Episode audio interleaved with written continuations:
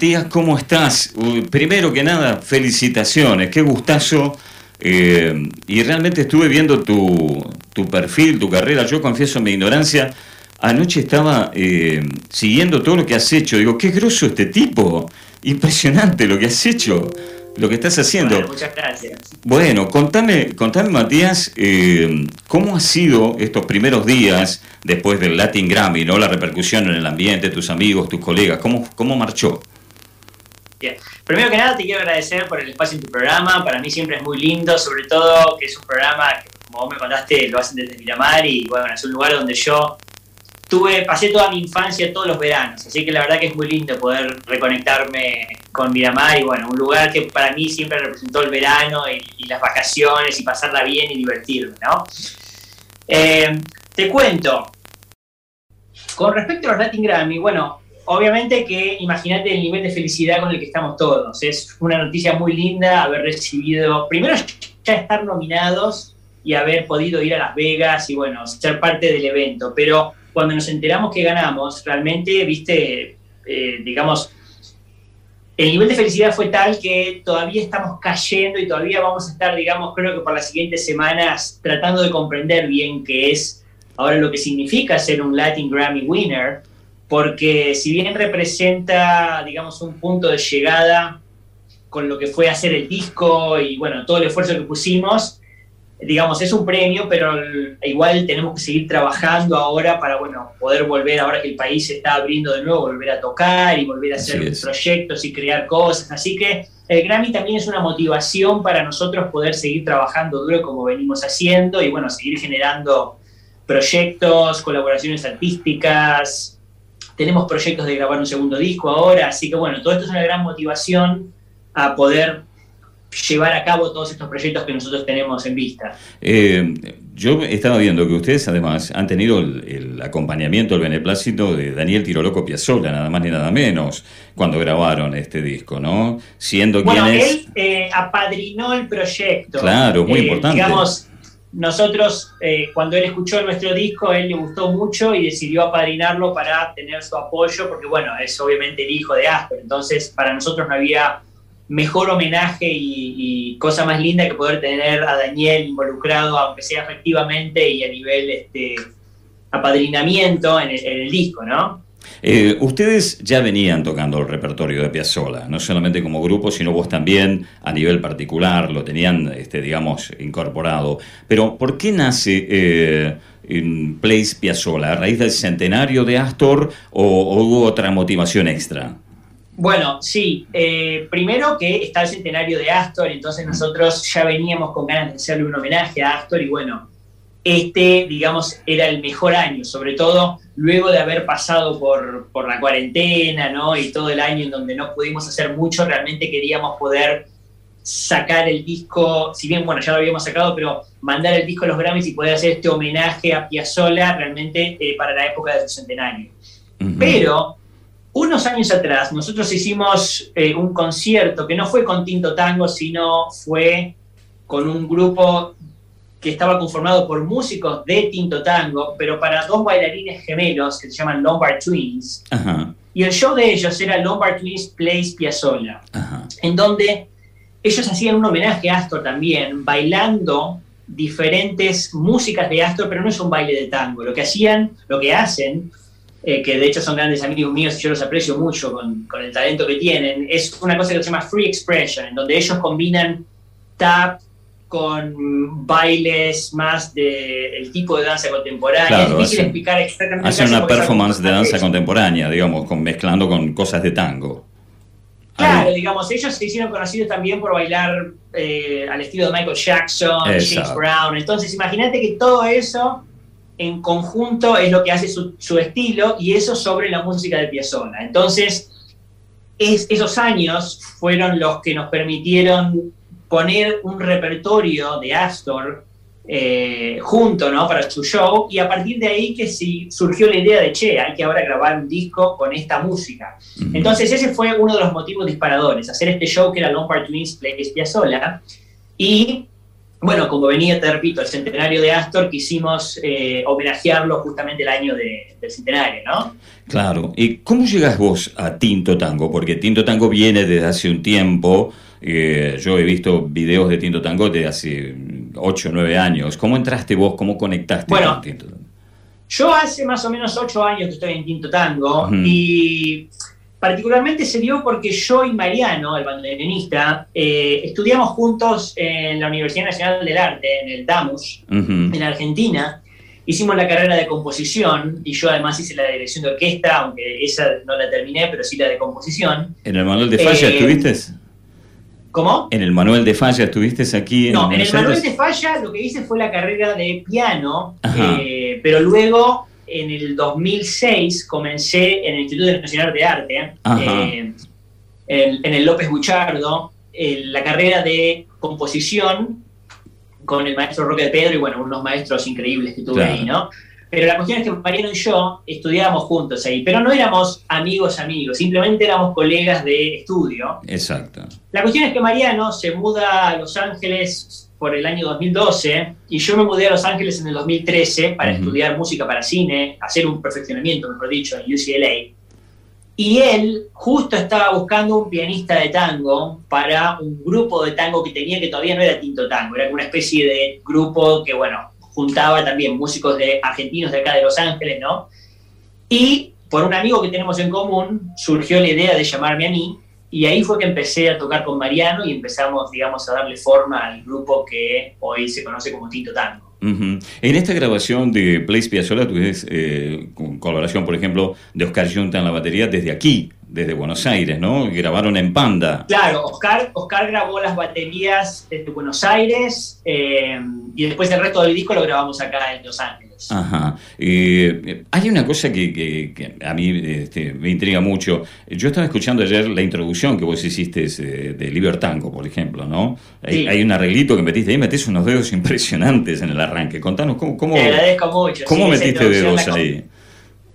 Sí, la composición es la introducción, la compuse yo porque queríamos que Libertango tenga eh, digamos, una llamada de atención inmediata. De hecho, cuando escuchas el disco, el primer tema es Libertad, lo primero que se escucha es lo que toca el piano. Y una polenta infernal. A mí personalmente siempre me, siempre me gustó personalmente la, la, música, digamos, yo le llamo pirotécnica, ¿no? Donde hay destreza técnica, donde hay, digamos, eh, varias cosas pasando armónicamente, rítmicamente. Y esa introducción, si te fijas, es quien sabe lo más ajeno al disco a nivel estilístico, porque yo ahí combino un par de cosas de Latin jazz, de, de, jazz. Entonces, bueno, ese tipo de, arreglos a mí me encanta cuando puedo meter esas cosas en el piano, ¿no? Eh, cuando vos metes cosas así en piano, eh, disculpame mi ignorancia y corregime, ¿andás eh, en las influencias de lo que vos escuchaste, escuchabas, tipo, qué sé yo, de Bill Evans a Oscar Peterson, Michel Petrucciani, esa onda, o no, para nada? Era otra referencia a lo que vos tenés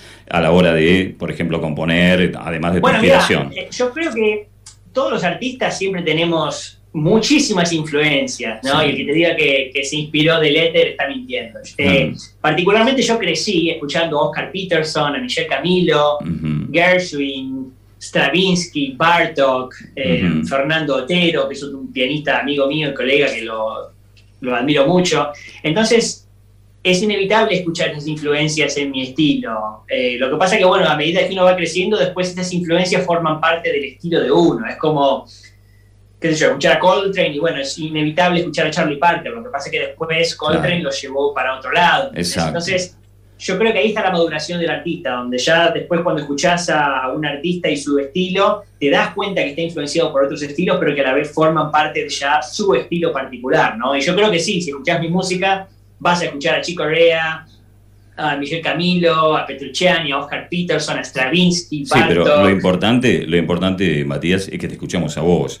O sea, ahí está tu estilo, ahí, de tu sensibilidad. Por eso te digo que, ya después es, bueno, el estilo de Matías Piegan. Claro. Es esa influencia con la que crecí que hoy forma parte de mi estilo y mi lenguaje musical. Cuando vos encarás un repertorio que es tan complejo, pero porque tiene su complejidad a la hora de, leerlo, de, de tocarlo como es Piazzolla, pero que además ha sido transitado también mucho por monstruos de la música mundial.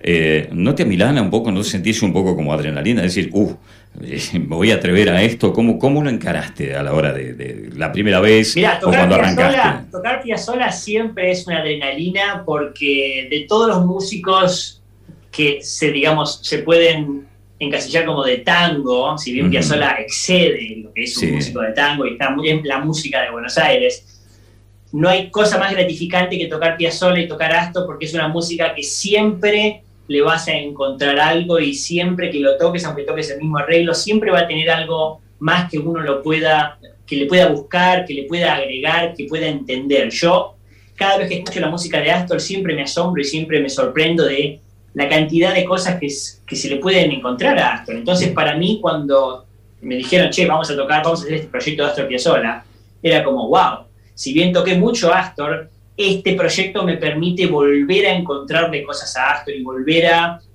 ponerle mi impronta interpretativa para generar un nuevo, una nueva vuelta de tuerca o una nueva cara de lo que es la música de Astor, ¿no? Y te repito, tocar de hecho, algunos de los arreglos que hacemos son los arreglos que hizo Astor con su quinteto para rendirle homenaje justamente a Astor y otros son más personales, como Oblivion, en donde vas a también encontrar un solo de jazz. De eso, de eso te quería hablar en Oblivion. Hay, una sutileza tuya, es hermoso como lo han ejecutado. De hecho, lo voy a pasar hoy, después de tu nota. Eh, pero ahí de fondo, hay, vos hablabas de lo pirotécnico en, Libertango, pero en Oblivion hay una belleza de fondo, una sutileza tuya sobre el bandoneón de Mariano y sobre el violín también. Eh, es impresionante lo, que han tocado. Eso es lo que a mí más me, me, emocionó de escuchar Place Piazzolla. ¿Cómo abordaron ustedes los temas de Piazzolla? Porque hay la fuerza, la sutileza, la técnica, la sensibilidad. Es como que le encontraron una vuelta de tuerca, si es así, pero le dieron una especie de, sensibilidad porteña tan profunda que te emociona al escucharlo. Yo hace rato que no escuchaba Piazzolla que me emocione así, de esta manera. Inclusive habiendo pasado mucho Escalandrum, que toca el nieto, nada más ni nada menos. ¿no? Este, pero lo de ustedes es, eh, la verdad es un disco hermosísimo. Piazzolla aparte, lo que ustedes tocan es monstruoso en ese disco. Gracias. Y bueno, si te fijas también, Piazzolla fue un transgresor, eh, uno de los más grandes transgresores del tango, porque bueno, todo lo que Piazzolla le aportó a la música de Buenos Aires y bueno, al tango, excedió el género de tango. Piazzolla ha tenido colaboraciones con artistas de un montón de gamas y un montón de géneros y estilos. Entonces yo creo que hoy en día poder hacer un álbum en donde encuentres ese tipo de fusiones, o por ejemplo lo que yo quise hacer con Oblivion en mi solo más yacero, o lo que vas a escuchar en Libertango, o en otros temas que ha cantado Martín de León, y bueno, cómo lo acompañamos, fue justamente tratar de generar eso, es decir, bueno, ¿qué hubiera hecho Piazzolla hoy en día, o cómo podríamos abordar esto con nuestro propio lenguaje, pero que le rinda homenaje a, lo que, a la esencia de Piazzolla, que es la fusión, la transgresión, el no encasillarse en, un estilo solo, en poder, digamos, abordar diferentes lenguajes, diferentes eh, géneros musicales, ¿no? Hasta vas a escuchar un poquito de rock este, en el fondo con algunas cosas que hace Oscar entonces ese tipo de cosas siempre son lindas poder explorarlas y, y agregarle a un disco, ¿no? Que lo que uno más quiere, sobre todo con la música de Astor, que es tan marcada por la impronta de Astor es, poner, ponerle al disco nuestra propia personalidad. Te saco un poquitito de Tinto Tango y vamos a hablar de Matías Piegari, porque ahí está la, parte tuya de eh, las bandas sonoras que has compuesto para cine. Ahí estaba viendo algunas películas, no sé si Fedra, que, o, Huilla también, que una de las tantas Huillas, esas sagas que se hacen con ese nombre, eh, películas de horror y todo. Y yo y me puse a escuchar, digo, ah, la flauta, eh, pues esto no es fácil. Sobre todo en el ambiente en que vos estás, en el país en que vos estás, donde hay monstruos de, la musicalización, de bandas sonoras, ¿no? Tipos de, John Williams hasta Hans Zimmer o, el mismo Santolaya, nuestro, que tiene dos Oscars. ¿Y, cómo fue que, te motivó a meterte en, hacer eh, bandas sonoras, ¿no? Que, tu amor al cine más la música, ¿hay, hay algún, algo que descubriste estudiando? ¿Cómo fue?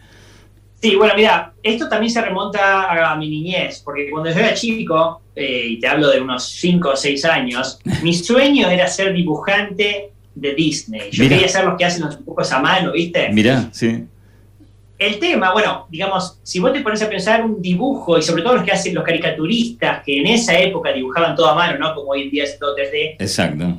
Era plasmar con algo abstracto, como es un dibujo, una emoción visual eh, en imagen en movimiento. Entonces, esa, esa, ese efecto de poder plasmar emociones con algo abstracto a mí siempre me interesó. Después, a medida que fui creciendo, el dibujo medio que pasó de lado. Bueno, mi interés fue ser, era ser pianista clásico, y después me empecé a mezclar con el jazz y el tango por, mis papás, sobre todo por mi viejo. Eh, sí, aclaramos a la gente que tu papá también es músico y toca guitarra, es un músico importante. Ambos padres míos son músicos guitarristas, docentes de conservatorio, y bueno, mi papá exclusivamente está también metido en el tango, que fue quien me introdujo la música y me, me, abrió un panorama enorme de, de, estilos dentro del tango, ¿no? del cual yo aprendí mucho por, por tocar con mi papá.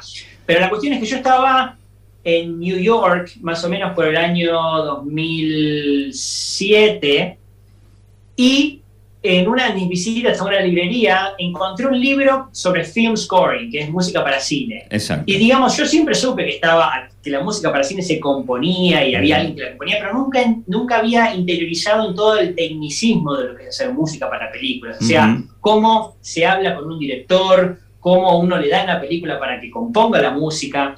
Y cuando empecé a leer ese libro me di cuenta que había un mundo enorme de posibilidades eh, a través de, lo que es hacer música para cine. Y paralelamente, estando estudiando en el conservatorio, yo tomé una clase de música incidental con Fernando Lerman, otro profesor mío de, de, ahí de la universidad, y ahí me interioricé con estos tecnicismos que te digo de lo que era hacer música para películas. Entonces empecé a buscar inmediatamente cómo hacer para poder hacer una maestría acá en Estados Unidos de música para cine una vez que termine la universidad. Y así fue que encontré UCLA. Y bueno, antes de ir a UCLA empecé a hacer eh, música para cortometrajes para algunos directores en Argentina. Pero cuando llegué acá fue que realmente me puse a estudiar todos estos tecnicismos que te digo ya de manera profesional y empecé a trabajar por mi propia cuenta en mi estudio haciendo música para producciones independientes y bueno, una cosa llevó a la otra hasta que tuve la oportunidad de trabajar con compositores más grandes que te van también abriendo puertas.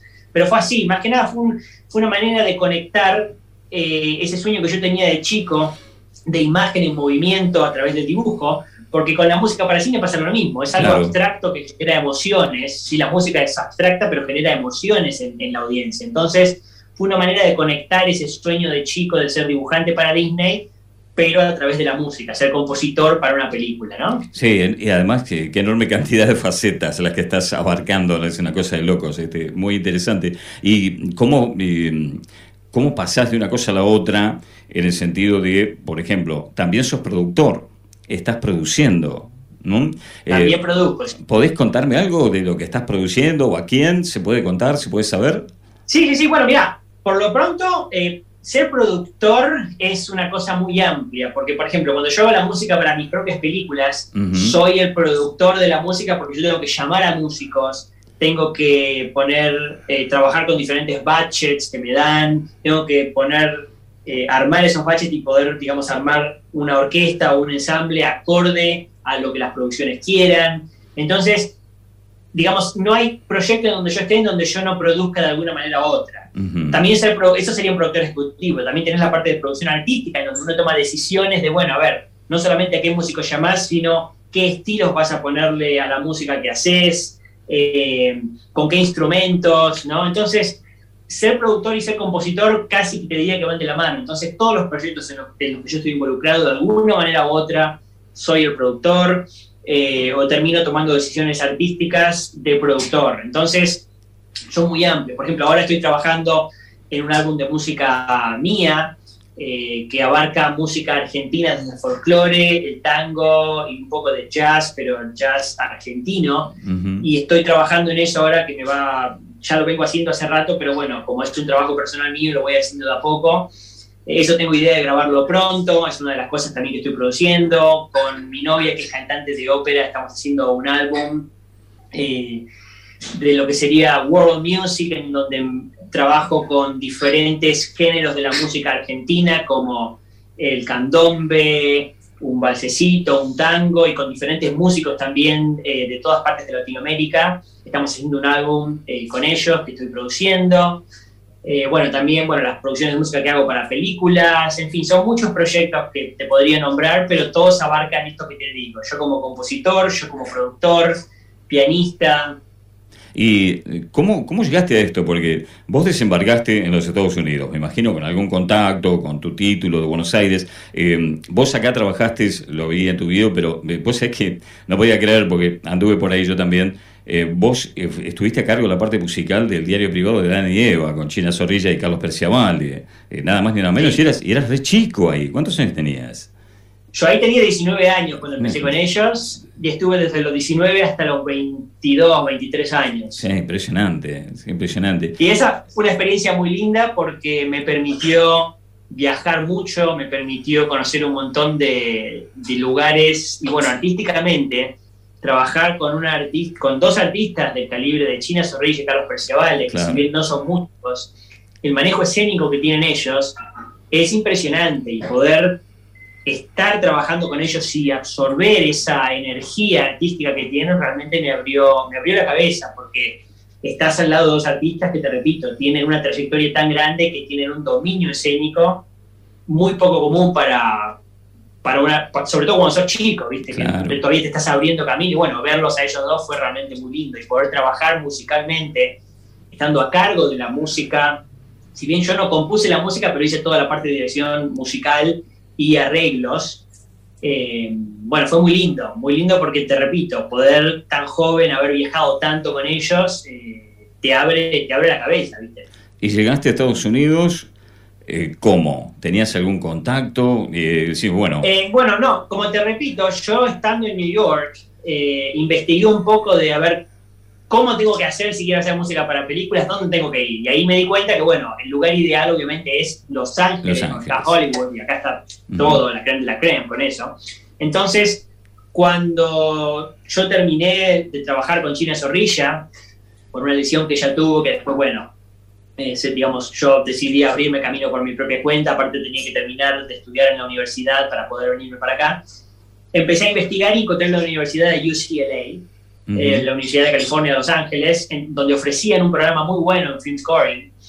Y terminé de estudiar en el UNA y, bueno, vine para acá. Concretamente yo no conocía a nadie, no tenía nadie acá, simplemente contactos así muy... Eh, de algún amigo de un amigo, ¿viste? Pero nada serio, no, no, no tenía ningún familiar acá completamente me iba a venir solo por mi cuenta y justo al último momento apareció el que fue roommate mío y colega por un tiempo que empezamos una empresa juntos, que se llamaba Ezequiel Dobrowski. Em, lo conocí antes de venirme para acá y nos vinimos juntos porque él tenía el mismo plan que yo, pero concretamente nos vinimos los dos con una mano delante y una atrás, sin nada, y bueno, empezamos de cero acá, ¿no? Eh, y, ahora estás eh, trabajando en un lugar, una cosa soñada, donde muchos que quisieran estar con vos. Eh, te traigo un poco a Miramar a tus recuerdos. Eh, vos hablabas al principio ¿no? del cariño, tu papá también del cariño, el vínculo que tienen con Miramar. ¿Cuáles son tus recuerdos de Miramar? ¿Cómo, cómo veraneaste aquí, viviste aquí? ¿Cómo, cómo fueron eso, es, ese vínculo que vos tenés? Todos los veranos, durante más o menos, yo creo, 13 o 15 años, ya no recuerdo, todos los veranos era ir a la casa que tenemos ahí todavía en Miramar, que es de mi abuela, y era de la madre de mi abuela, y ahora, bueno, de mi abuela. Eh, todos los veranos era ir, bueno, pasar por lo menos tres, o, tres semanas o un mes eh, yendo a la playa, a la 9 de julio, eh, a festejar el carnaval con mis amiguitos de la cuadra, que bueno, algunos eran miramarenses y otros eran de Buenos Aires, que iban a, de Capital Federal, que iban a veranear a Miramar y era, bueno, todos los veranos tener, digamos, alejarme de lo que era la ciudad para ir a ese mundo que yo le decía mundo mágico, de, nuevo, para ir a todo vacaciones, divertirme, era ir al, no me acuerdo cómo se llamaba, si era Play Center o Sacoa o qué, lugar había ahí de jueguitos. yo iba siempre ahí, bueno, era, te repito, era mágico, porque como sos chico, viste, todo, toda diversión es mágica, entonces era ir todos los veranos y bueno, pasar todos los días saliendo con mis amiguitos, andar en bicicleta a más no poder, hacer surf con la tabla, eh, las playas, Así que muy lindo, la verdad. Es, bueno, el vivero en su momento, que era más solamente bosque en esos años, ¿no? Y ir con mis amiguitos ahí, este, a veces andar en karting. este, te repito, son todas cosas muy mágicas, ¿viste? Me trae muchos recuerdos lindos de toda ese, ese vínculo Ese vínculo generacional que suelen tener las familias con Miramar, ¿no? Que vienen de generaciones en generaciones. Eh, muchos chicos después se hacen hombres y vienen con sus familias y con sus hijos y con sus nietos. Es una particularidad de Miramar eso. Totalmente, sí, yo creo que siempre es una ciudad que atrae mucho por eso, por esa nostalgia y por esa cosa de generacional, como vos decís, que bueno, repito, nosotros era la madre de mi abuela, eh, que vivía ahí, luego mi papá cuando fue chico, eh, a los 15 años más o menos, que vivió también en Miramar por unos tres años, luego mi abuela, así que luego nuestros padres nos llevó a nosotros, así que yo no, no descarto que y no dudo que el día de mañana voy a volver a Miramar, quién sabe, con mi futura familia, con con amigos, voy a volver para poder reencontrarme con la magia de esa ciudad, ¿no? Ojalá, ojalá te tengamos pronto acá para, estrecharte la mano y felicitarte personalmente. Yo te agradezco, te estoy robando mucho tiempo, no te quiero robar mucho más, ya casi eh, en el final de la nota. Vos hablabas de, eh, bueno, de Tinto Tango, de todo lo que has hecho, también de la parte de scoring. Eh, ¿Qué pasa con el musical? ¿Te interesa? ¿Hay posibilidades de trabajar un espectáculo, es decir, Broadway, montar un musical, hacer algo al respecto? ¿Te interesa esa onda o no? Mira, por lo pronto, sí, claro que me interesa. Broadway está en New York, obviamente. Sí, sí, obvio. Sí, sí, Entonces, el ambiente musical acá en Los Ángeles, más que nada se da a través del cine, es decir, películas musicalizadas en donde hay musicales filmados, como West Side Story, ahora que hizo Spielberg, ¿no? Eh, pero mi idea a corto plazo, futuro corto plazo, es poder volver a Buenos Aires, pero no a vivir, sino simplemente poder volver cada tanto a trabajar en la calle, a volver a trabajar en la calle Corrientes. Eh, de hecho, tengo ofertas y tuve ofertas, lo que pasa es que mi trabajo acá en Los Ángeles me lo impide, pero quiero poder tratar de generar esa puerta para poder volver a Buenos Aires cada tanto y tener algunas producciones allá eh, de música para musicales. Y no descarto que, bueno, que eso pueda ocurrir ahora a corto plazo. Lo que pasa es que, te repito, todavía... ¿Te, ¿te animarías a montar algo acá?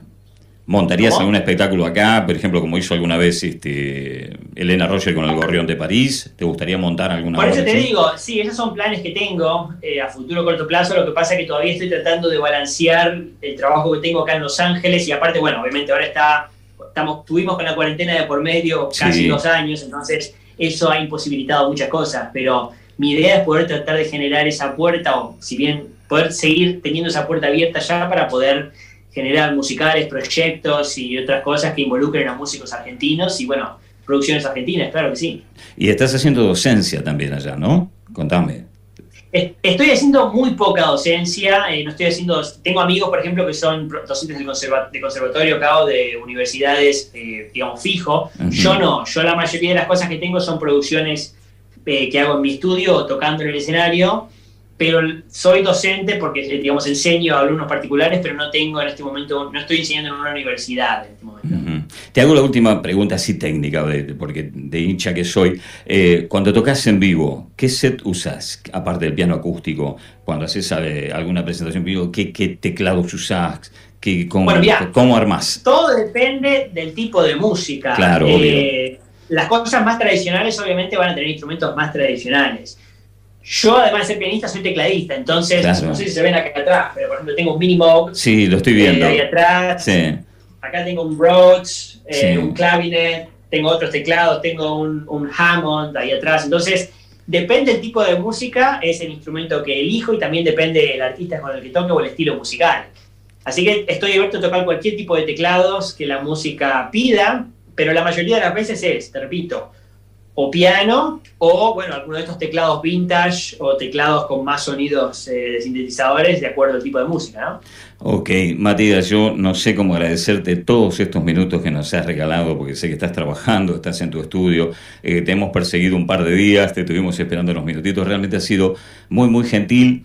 Eh, te agradezco muchísimo la onda, la humildad.